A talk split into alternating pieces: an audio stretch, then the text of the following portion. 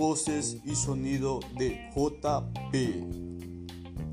El tema que les presentaré hoy es sobre la voz, pero antes de eso partiremos desde el lenguaje radiofónico, el cual desde su creación se ha convertido en un medio importante en donde se puede transformar y expresar nuevos conceptos en distintos géneros, ya sea de drama, de ficción o de suspenso. Volviendo al tema general, la voz es el sonido producido por el ser humano cuando el aire es expulsado correctamente a través de la laringe, la cual logran hacer que vibren las cuerdas vocales. En cambio, el habla es aquella que hace uso de una lengua para lograr articular las palabras y poder comunicarse.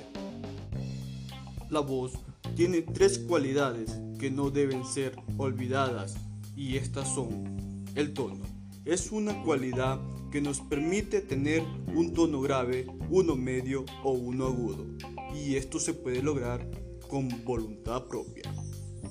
La intensidad se logra de acuerdo al volumen y a la presión del aire que se proyecta, y este puede ser débil o fuerte. Y por último, el timbre es aquella que nos permite distinguir los sonidos de las personas. Por otro lado, también haremos énfasis en los tres tipos de voces. Estos son la voz del hombre, es aquella que se caracteriza por tener un timbre fuerte, la voz de la mujer es considerada como la voz más aguda y agradable para dar la información. Y por último, la voz infantil es aún la más aguda debido a que el niño se encuentra en pleno desarrollo.